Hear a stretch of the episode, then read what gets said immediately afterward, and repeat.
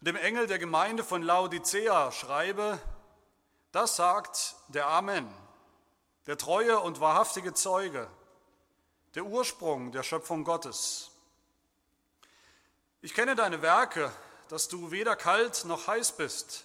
Ach, dass du kalt oder heiß wärst. So aber, weil du lau bist und weder kalt noch heiß, werde ich dich ausspeien aus meinem Mund. Denn du sprichst, ich bin reich und habe Überfluss und mir mangelt es an nichts. Und du erkennst nicht, dass du elend und erbärmlich bist, arm, blind und entblößt.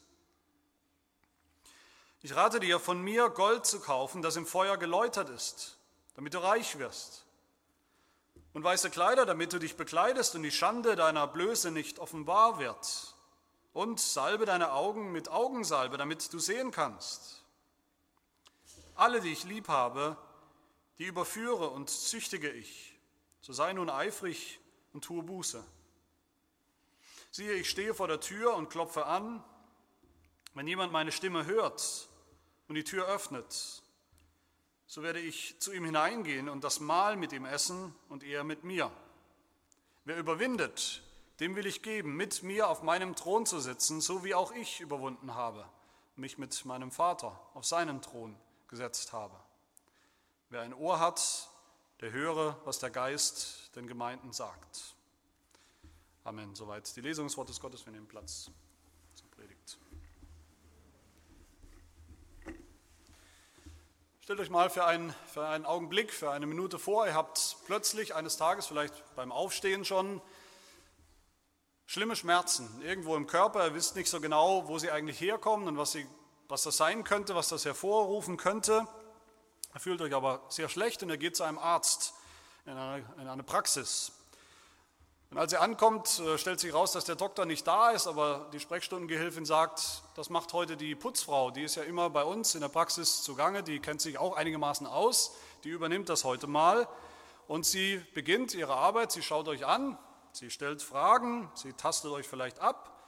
Und nach drei, vier, fünf Minuten stellt sie die Diagnose, dass du eine lebensbedrohliche Krankheit hast und dass du dringend sofort ins Krankenhaus gehen musst.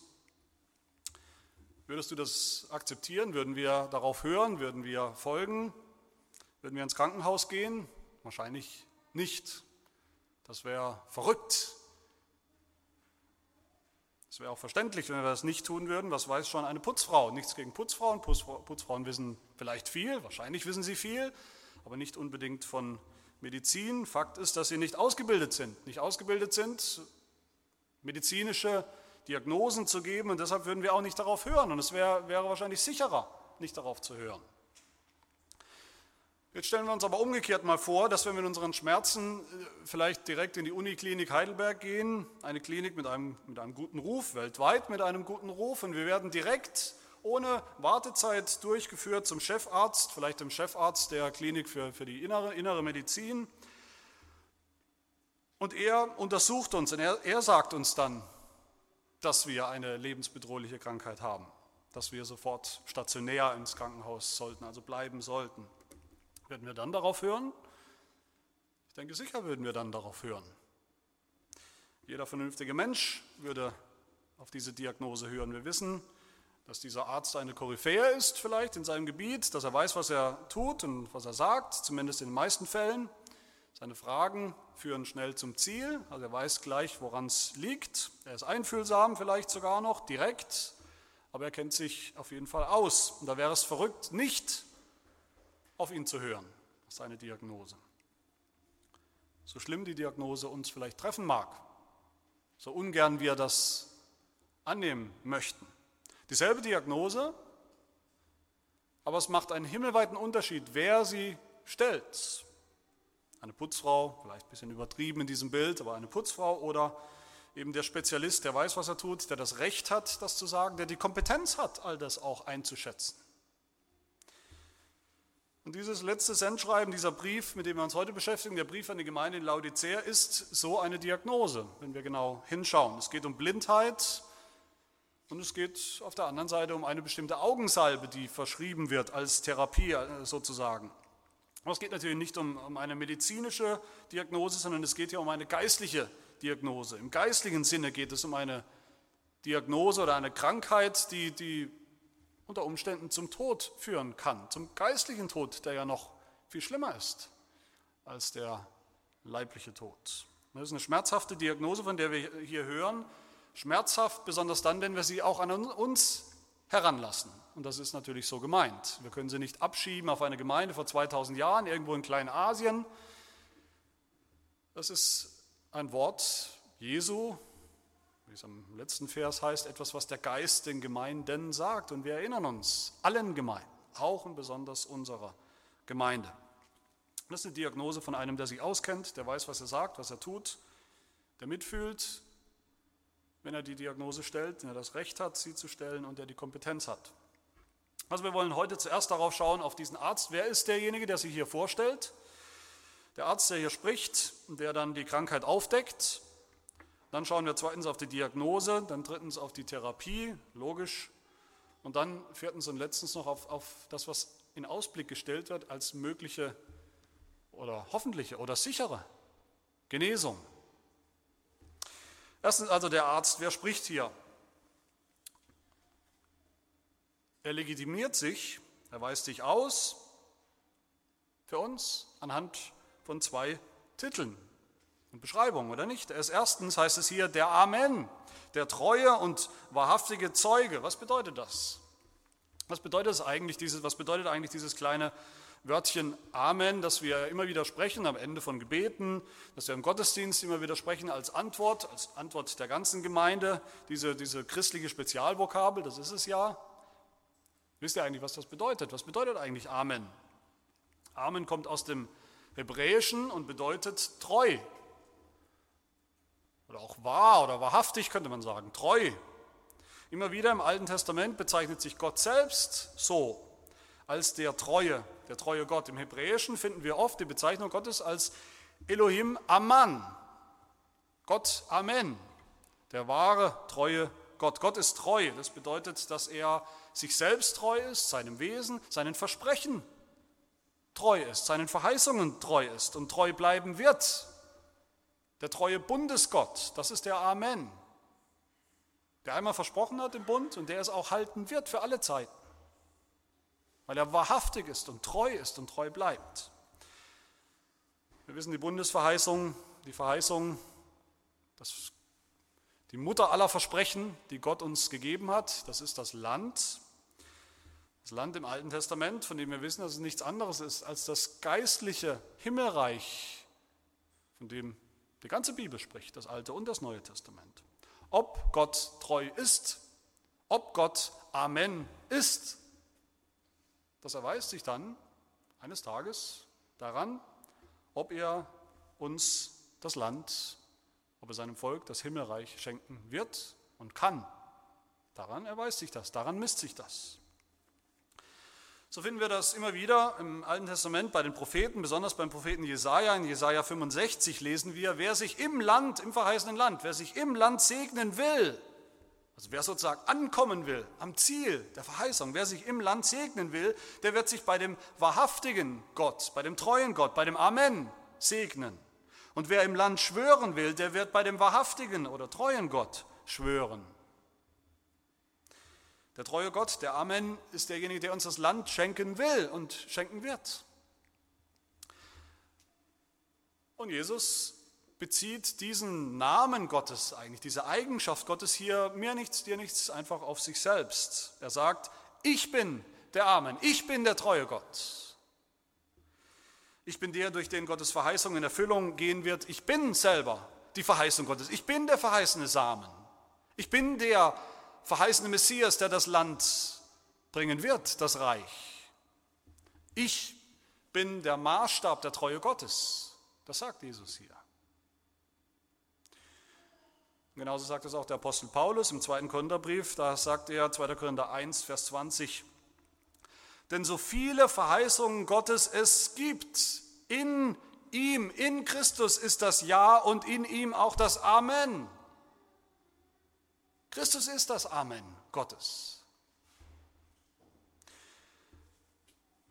Jesus ist das Amen und Jesus ist dann auch der treue und wahrhaftige Zeuge. Das ist eigentlich nur eine Entfaltung von diesem Amen. Amen bedeutet, wie gesagt, wahr, wahrhaftig und treu. Jesus ist der treue und wahrhaftige Zeuge.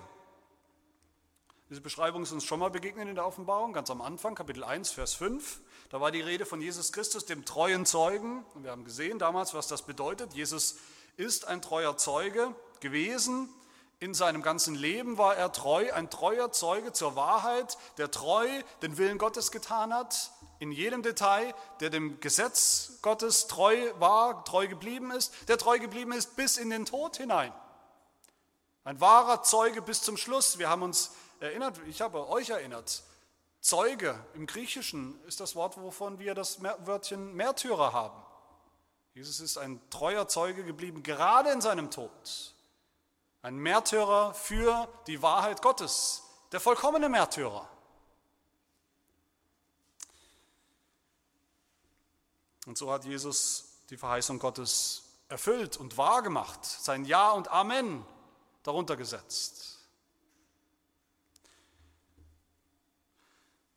Aber zweitens beschreibt sich der Arzt, der hier die Diagnose stellt, ganz am Anfang, als der Ursprung der Schöpfung Gottes. Was bedeutet das? Wenn wir das hören, wenn wir an die Schöpfung Gottes denken, dann denken wir an die Schöpfung am Anfang der Zeit, die Schöpfung des Himmels und der Erde. Und es ist auch nicht verkehrt, das ist natürlich biblisch, dass Gott am Anfang die Welt geschaffen hat in Christus, in und durch Jesus Christus, dass Jesus Christus dabei war, dass nichts geschaffen wurde ohne ihn.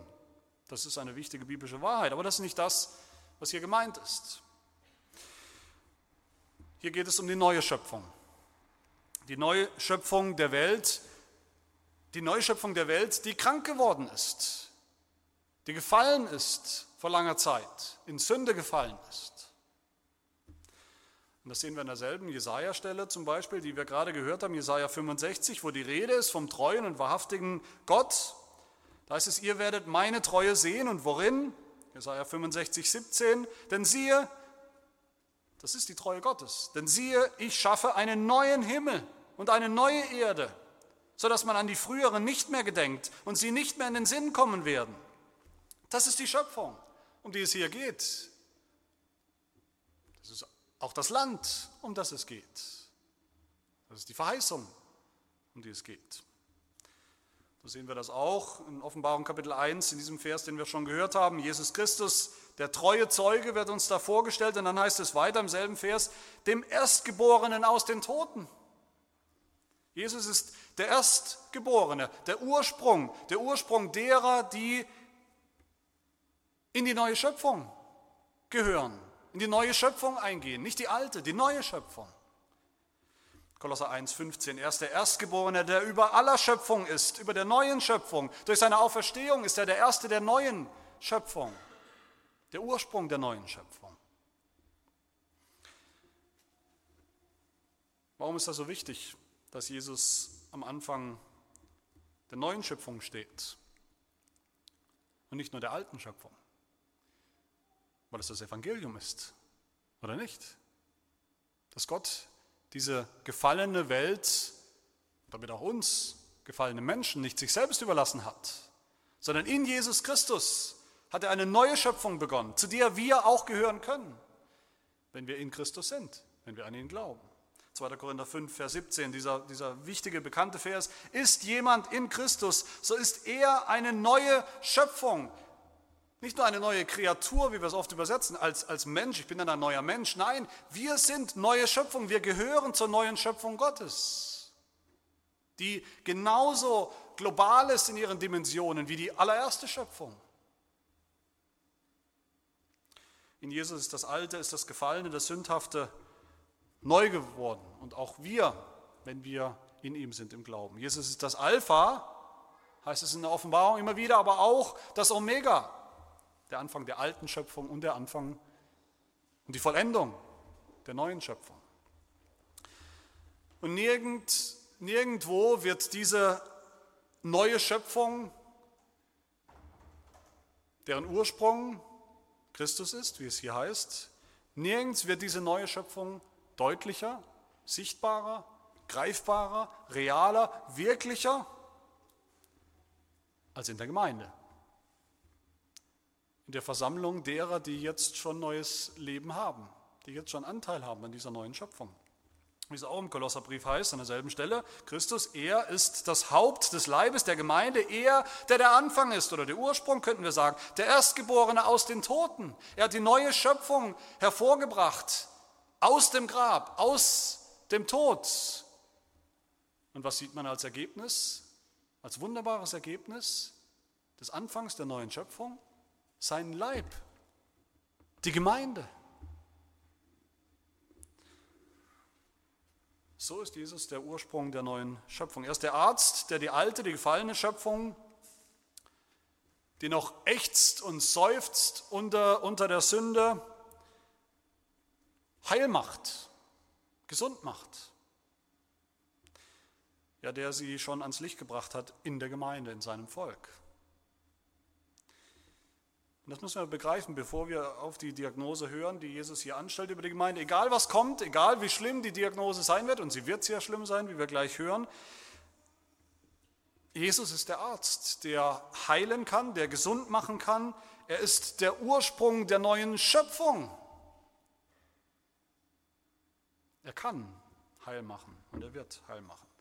Die schlimmste Krankheit braucht den besten Arzt, das wissen wir alle. Und hier stellt sich wirklich der allerbeste Arzt uns vor. Aber zum zweiten Punkt, wie schlimm ist eigentlich die Krankheit? Wie, ist, wie lautet die Diagnose? Was ist die Krankheit, die Jesus hier diagnostiziert? Sie ist sehr schlimm. Die Gemeinde in Laodicea ist die einzige, die in, ihrem, in, in, in dem Brief nur Kritik aus dem Mund Jesu hört, kein Lob, nur regelrechte Abscheu Abscheu Jesu. Ich kenne deine Werke, dass du weder kalt noch heiß bist, ach, dass du kalt oder heiß wärst. So aber, weil du lau bist, weder kalt noch heiß, werde ich dich ausspeien, ausspucken, erbrechen wörtlich aus meinem Mund. Diese Diagnose, diese Sprache, die wir da hören, macht erst richtig Sinn, wenn wir verstehen, dass dieses Städtchen Laodicea, waren ja alles kleine Städte damals, dass das in der Nähe lag von zwei anderen Städten, nämlich Kolosse, was wir kennen aus dem Kolosserbrief, und Hierapolis. Und Hierapolis war bekannt als Stadt für seine heißen Quellen. Also Thermalwasser, heiße Quellen. Wir wissen alle, wir kennen alle Thermalwasser, Thermalquellen, dem, dem äh, spricht man zu, dass es eine heilende, reinigende, gute Wirkung hat auf den Körper, dass es vielleicht sogar medizinisch wertvoll ist, Thermalwasser, das heiße Thermalwasser. Und Kolosse auf der anderen Seite ist bekannt dafür gewesen, dass es auch Quellen hatte, aber Quellen von kaltem Wasser, also Frischwasser, Trinkwasser. Und beides ist natürlich wichtig und beides ist gut. Das heiße, die heißen Thermalquellen auf der einen Seite und das frische Trinkwasser auf der anderen Seite. Und dazwischen ist Laodicea, eine Stadt, die kein Wasservorkommen hatte. Man weiß, dass sie sehr früh versucht haben, ein Leitungssystem zu bauen, das gab es damals ja schon, um Wasser aus beiden äh, Orten zu sich zu führen, aus Kolosse und aus Hierapolis. Und wir können uns vorstellen, was die Folge war. Und damals, die Leitung war nicht so toll, die war nicht isoliert. Was war die Folge? Das heiße äh, Thermalwasser aus Hierapolis kam wie an? Es kam an lauwarm. Verseucht wahrscheinlich durch Schmutz und Bakterien kam es in Laodicea an. Und auch das kalte Wasser, das kalte Wasser aus, aus Kolosse kam lauwarm an. Und war eigentlich nicht mehr so richtig trinkbar und genießbar. Wir trinken alle nicht gern lauwarmes Frischwasser. Und genauso wie das Wasser in Laodicea, sagt Jesus hier, so war die Gemeinde. Nicht mehr heiß, nicht mehr kalt, sondern lau. Jesus, der treue Zeuge, der von den sieben Gemeinden erwartet, dass sie auch sieben treue Zeugen sind, Zeugen seiner Wahrheit, Zeugen Gottes. Er bescheinigt der Gemeinde hier, dass sie lau laue Zeugen sind, dass ihr Zeugnis lau ist, dass sie ihre Zeugniskraft verloren haben in ihrem Umfeld. An heißem Wasser kann man sich verbrennen. in kaltem Wasser. Kaltes Wasser kann auch unangenehm sein, aber laues Wasser, niemand braucht laues Wasser. Und genauso ist es im geistlichen Sinn, was unser Zeugnis angeht. Es ärgert sich niemand über ein laues Zeugnis für Jesus Christus. Kein Mensch ärgert sich über ein laues, halbherziges Zeugnis zu Jesus Christus. Niemand hört darauf, niemand stört sich an so einem Zeugnis, niemand lässt sich durch so ein Zeugnis in Frage stellen. Und niemand wird durch so ein Zeugnis jemals gläubig, durch ein laues, halbherziges Zeugnis. Also der erste Teil der Diagnose hier lautet, euer Zeugnis ist lau, euer Zeugnis taugt nichts und deshalb werde ich euch aus meinem Mund ausspucken.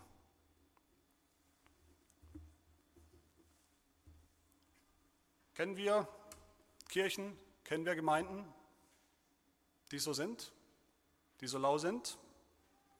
Natürlich kennen wir das. Wir alle kennen solche Gemeinden, solche Kirchen. Kirchen, die aussehen wie die Welt, deren Menschen genauso aussehen wie alle anderen Menschen, die genauso leben wie die Welt, die reden wie die Welt, die sich noch christliche Kirche nennen, die sich evangelische Kirche nennen, die aber weder heiß noch kalt sind. Niemand in dieser Welt, kein vernünftiger Mensch stößt sich jemals an ihrem Zeugnis. Niemand käme je auf die Idee, diese Kirchen zu verfolgen, um ihres Zeugnisses willen, zu töten um ihres Zeugnisses willen. Warum denn? So ein Zeugnis, so ein laues Zeugnis tut niemandem weh, es stellt niemanden in Frage, es stellt die ungläubige Welt nicht in Frage. Aber bevor wir hier nur an die, an die großen, verwässerten Volkskirchen denken, die sich wirklich nicht mehr unterscheiden von der Welt in ihrem Leben, in ihrem Bekenntnis, das hier ist auch und vor allem ein Wort an uns. Es ist immer leicht, auf andere andere zu finden, die vielleicht auf die Beschreibung passen, aber darum geht es nicht. Das ist vor allem ein Wort an uns. Jesus diagnostiziert hier möglicherweise und sicherlich auch uns. Wie steht es um uns? Wie steht es um unser Zeugnis als Gemeinde, unser Zeugnis in der Welt? Wie empfindet uns die Welt? Wie empfinden uns unsere Nachbarn, unsere Familien, die ungläubigen Teile unserer Familien, unsere Freunde, unsere Arbeitskollegen? Wie empfinden Sie uns als Christen, wenn Sie das überhaupt wissen? Wie empfinden Sie uns als, als unangenehm heiß? Kommt Ihnen möglichst nicht zu nah, weil man sonst vielleicht verbrannt wird, weil Ihr Lebensstil uns den, den Ungläubigen in Frage stellt, als Sie uns in Frage stellen durch Ihr Bekenntnis, empfinden wir uns vielleicht als, als kalt, als kalt, eiskalt, weil wir sie hinterfragen in ihrem ganzen Lebensstil, durch das, wie wir leben und was wir sagen? Oder empfinden sie uns als lau? Eigentlich ganz angenehm, kommt gut mit ihnen aus, man wird nicht in Frage gestellt, man wird nicht wirklich herausgefordert, von dem, was wir als Christen bekennen und wie wir als Christen, als Gemeinde Jesu leben. Ist das vielleicht eher der Fall?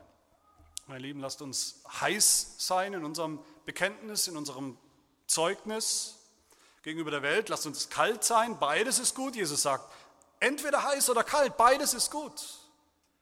Aber auf gar keinen Fall lau. Lasst uns nicht lau sein als Gemeinde und als Christen in, in unserem Umfeld, in der Welt. Und die Diagnose geht noch weiter hier. Die Gemeinde in Laodicea ist nicht nur lau, sondern sie ist auch noch dazu, auch noch selbstgefällig und stolz. Laodicea, das wissen wir, war eine reiche Stadt. Und wahrscheinlich war auch die Gemeinde reich, materiell reich. Sie hatten alles, was man braucht. So reich, dass sie sagen, Vers 17, ich bin reich, ich habe Überfluss und mir mangelt es an nichts. Das sagen sie natürlich in materieller Hinsicht, aber auch in geistlicher Hinsicht. Sie, sie prahlen und protzen mit dem Reichtum, mit dem, was sie alles haben. Und Jesus diagnostiziert ihnen, dass sie zunächst mal an Realitätsverlust leiden, dass sie aber auch an geistlichem Stolz leiden. Du sagst, dass du reich bist und du erkennst nicht, dass du in Wirklichkeit elend und, und erbärmlich bist, arm und blind und entblößt.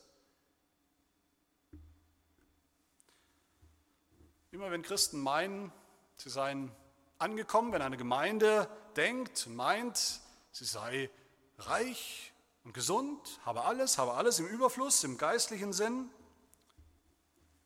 hätte es geschafft, sei, sei angekommen, dann dürfen wir uns sicher sein, dass es sich nicht um Christen handelt, um solche, die das Evangelium wirklich kennen. Für wen gilt das Evangelium? Für die, die alles haben? Für die, die alles können? Für die, die angekommen sind? Nein, das Evangelium gilt den Schwachen und es gilt den Kranken. Das gilt nicht nur für Individuen, das gilt auch für eine Gemeinde. Der Arzt der Arzt Jesus, der hier spricht, der Arzt Jesus hat selbst gesagt, nicht die Starken brauchen den Arzt, sondern die Kranken. Ich bin nicht gekommen, Gerechte zu berufen, sondern Sünder zur Buße. Sünder, die wissen, dass sie Sünder sind. Nicht Sünder, die meinen, sie seien keine mehr. Und er hat gesagt, er selber Arzt in der Bergpredigt, glückselig sind die geistlich Armen, denn ihnen gehört das Himmelreich. Nicht die, die meinen, sie seien reich, geistlich, Sie haben schon alles. Die geistlich Armen. Wenn wir das hier aus den Augen verlieren, dann verlieren wir das Evangelium aus den Augen. Dann brauchen wir keinen Arzt mehr. Dann brauchen wir kein Evangelium mehr und dann haben wir auch kein Himmelreich mehr. Die schlimmste Krankheit der Laodicea war ihre geistliche Blindheit, ihre Vermessenheit. Lasst uns niemals denken als Gemeinde, wir seien so etwas wie eine geistliche Elite, die schon alles hat, die einen, Reife, einen unglaublichen Reifegrad erreicht hat. Die Gemeinde, unsere Gemeinde, jede Gemeinde ist und bleibt das Lazarett Christi, wo er Kranke, Bedürftige empfängt und sie heilt und zubereitet für die neue Schöpfung. Aber Gott sei Dank lässt es Jesus nicht bei der Diagnose. Kein guter Arzt tut das, hoffe ich. Also es wäre dann kein guter Arzt. Es wäre ja grausam, nur die Diagnose zu stellen und dann den Patient wieder nach Hause zu schicken. Das wäre kein Evangelium, keine gute Nachricht. Und so gibt Jesus uns hier drittens einen kompetenten, einen guten ärztlichen Rat. Vers 18 heißt es wortwörtlich. Ich rate dir, ich der Arzt, habe deine Krankheit diagnostiziert und erkannt und jetzt rate ich dir, von mir Gold zu kaufen, das im Feuer geläutert ist, damit du reich wirst, also wirklich reich wirst. Und weiße Kleider, damit du dich bekleidest und die Schande deiner Blöße nicht offenbar wird. Und salbe deine Augen mit Augensalbe, damit du sehen kannst.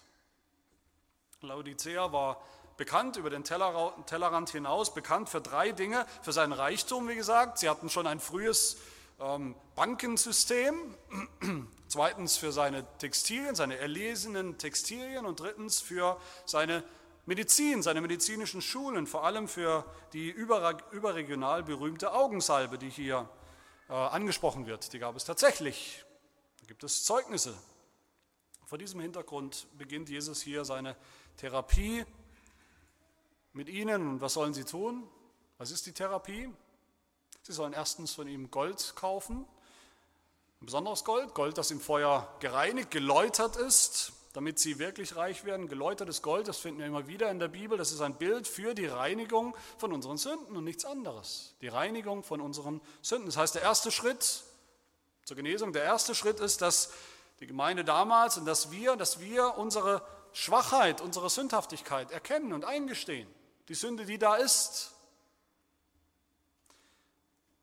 dass wir erkennen, dass wir nicht angekommen sind bei der Elite der Christenheit, die nichts mehr braucht, die keinen Arzt mehr braucht, sondern dass wir den ersten Schritt des Evangeliums tun, über den wir im Grunde niemals hinauskommen. Was ist der erste Schritt des Evangeliums? Die Sünden zu bekennen, Vergebung der Sünden zu bekommen.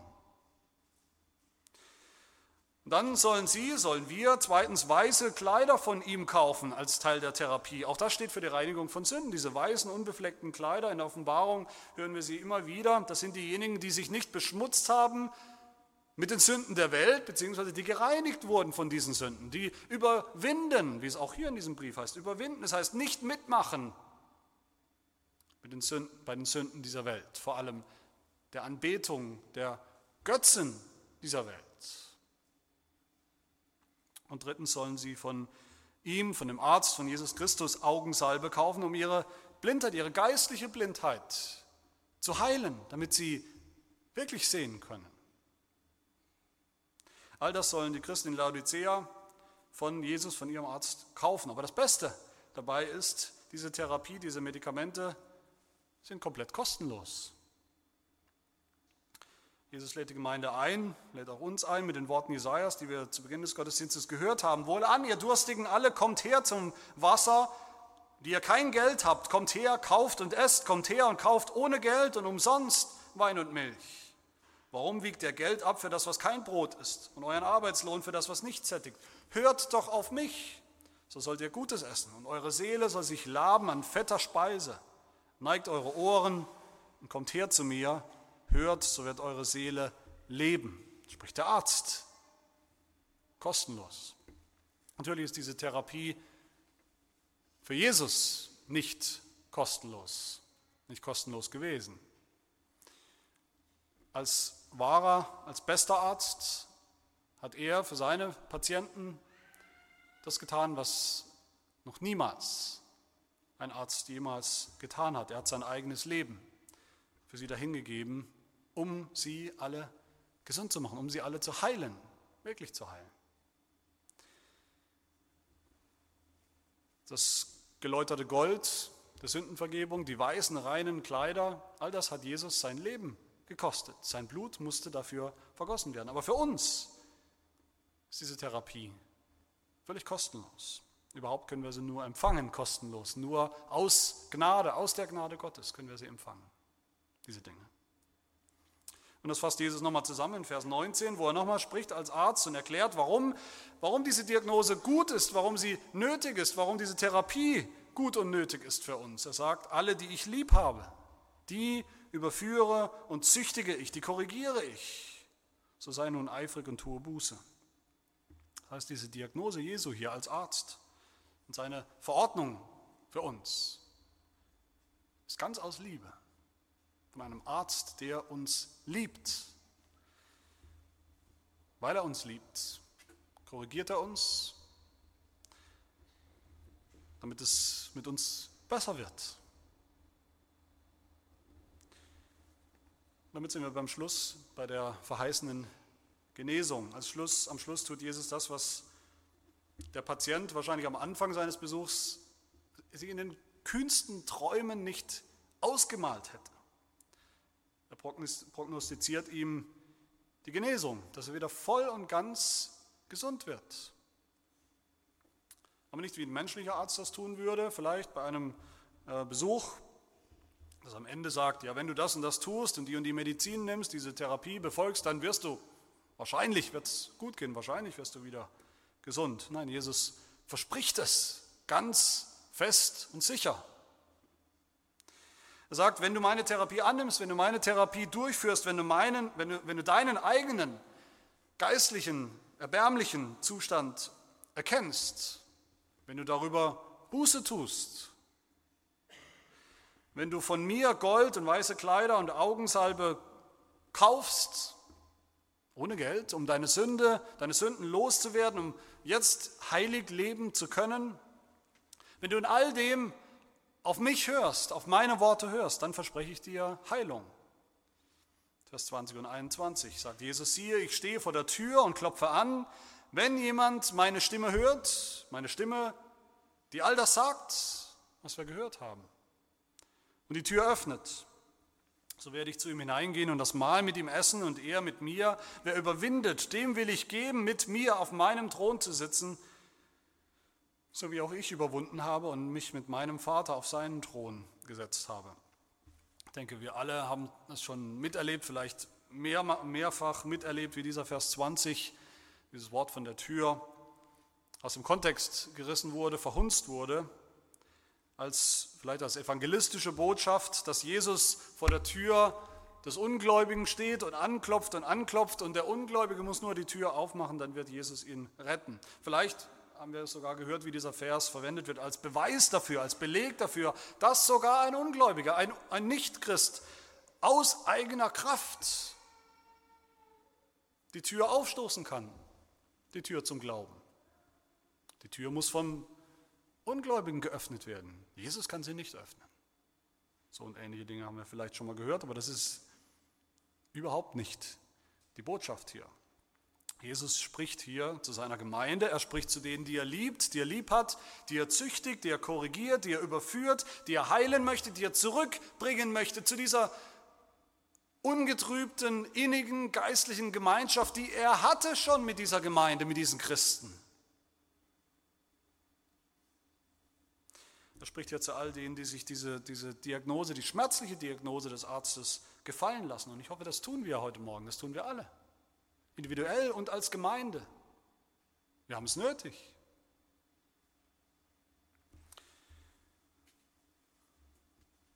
Wenn wir das tun, dann verspricht uns Jesus hier, wenn wir so die Tür aufmachen, dass wir hören auf seine Worte, dass wir Buße tun, dass er uns dann nicht aus seinem Mund ausspucken wird, sondern dass er dann kommen wird, dass er zu uns kommen wird, dass er diese Gemeinschaft mit uns erneuern wird, diese ungetrübte Gemeinschaft und das Mahl mit uns halten. Was hat es mit dem Mahl hier am Ende, was hat es mit dem Mahl auf sich, das Jesus hier anspricht? Das ist das Mahl der neuen Schöpfung.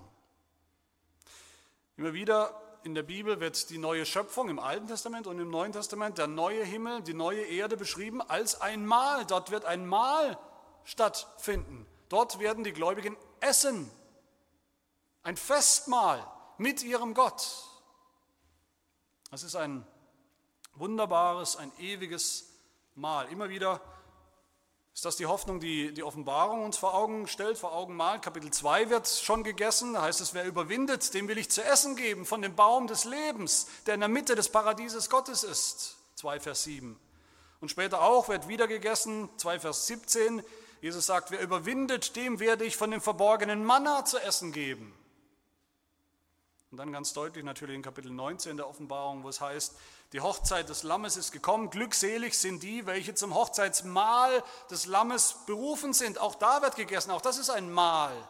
Und es, es, es, es macht keinen Sinn, dass wir unterscheiden, was ist der Unterschied zwischen Essen vom Baum des Lebens und vom verborgenen Manna und beim Hochzeitsmahl. Das ist alles dasselbe Bild, dasselbe Mahl.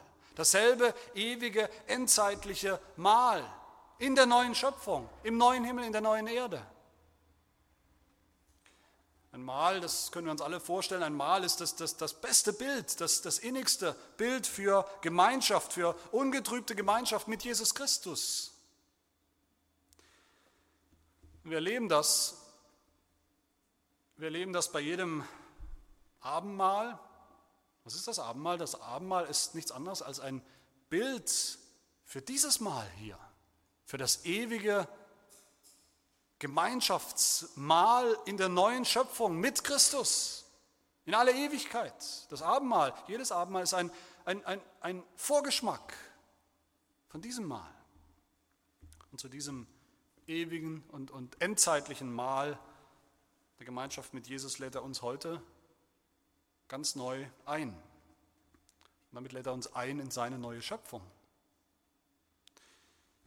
Der Arzt, der selber unsere Krankheit getragen hat, unsere Schmerzen auf sich genommen hat, wie es Jesaja sagt, Kapitel 53.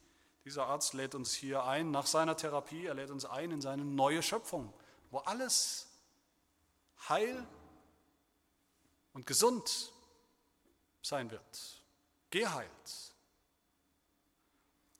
In der es keine Krankheit mehr geben wird, keine Sünde, sondern in der es heißt, Offenbarung 21, und Gott wird dort und dann abwischen alle Tränen von ihren Augen. Der Tod wird nicht mehr sein, weder Leid noch Geschrei noch Schmerz wird mehr sein, denn das Erste ist vergangen. Was ist das Erste? Die alte Schöpfung ist vergangen. Und der auf dem Thron saß, sprach, siehe, ich mache alles neu, ich mache die ganze Schöpfung neu, ich mache euch Geschöpfe neu. Und Er sprach zu mir, schreibe, denn diese Worte sind wahrhaftig und gewiss, sie gelten, sie sind das Amen in Christus. Und er sprach zu mir, es ist geschehen, ich bin das A und das O, der Anfang und das Ende. Lasst uns hören auf diese Botschaft, lasst uns so treue Zeugen sein, heiße Zeugen, kalte Zeugen, nicht laue Zeugen. Lasst uns Buße tun, dass wir das oft nicht sind, dass wir oft mehr lau sind als alles andere. Und lasst uns dann seiner Einladung folgen im Glauben, der Einladung Jesu. Wer ein Ohr hat, der höre, was der Geist den Gemeinden sagt. Amen. Lass uns beten. Großer Gott, wir bekennen unsere Lauheit vor dir, unsere Lauheit als Zeugen Jesu. Er ist nicht zurückgeschreckt von, von seinem Auftrag, Zeuge zu sein, bis zum Ende nicht, bis zum Schluss, bis zum Tod ist er nicht zurückgeschreckt, nicht eine Sekunde, aber wir, wir schrecken so oft schon davor zurück, dass uns Leute vielleicht komisch anschauen, wenn wir von unserem Glauben reden, von Jesus Christus reden, wenn wir Zeugnis geben, dass uns Menschen vielleicht dann nicht mehr so ganz ernst nehmen, nicht mehr respektieren, wenn wir von unserem Glauben erzählen. Und deshalb tun wir es oft nicht. Herr, wir, wir wissen, dass dich all diese Lauheit unter deinem Volk anwidern muss. Und so vergib uns und erneuere unseren Eifer, unsere Leidenschaft, Zeugen zu sein für die Wahrheit, unsere Bereitschaft, wahre geistliche Märtyrer zu sein, Zeugen bis zum Ende. Wir danken dir für die Hoffnung, die du uns gibst, dass du uns von unserer Lauheit heilen, heilen kannst und heilen willst durch die Hoffnung, die du uns vor Augen stellst, die Hoffnung auf die Ewigkeit, auf die neue Schöpfung, die kommt, zu der wir schon heute gehören, gehören können im Glauben. Herr, hilf, dass wir noch vielen um uns herum zu einem heißen oder kalten Zeugnis werden dürfen für deine Wahrheit. Und sie so auch eingehen eines Tages in deine neue Schöpfung. Dies bitten wir in Jesu Namen. Amen.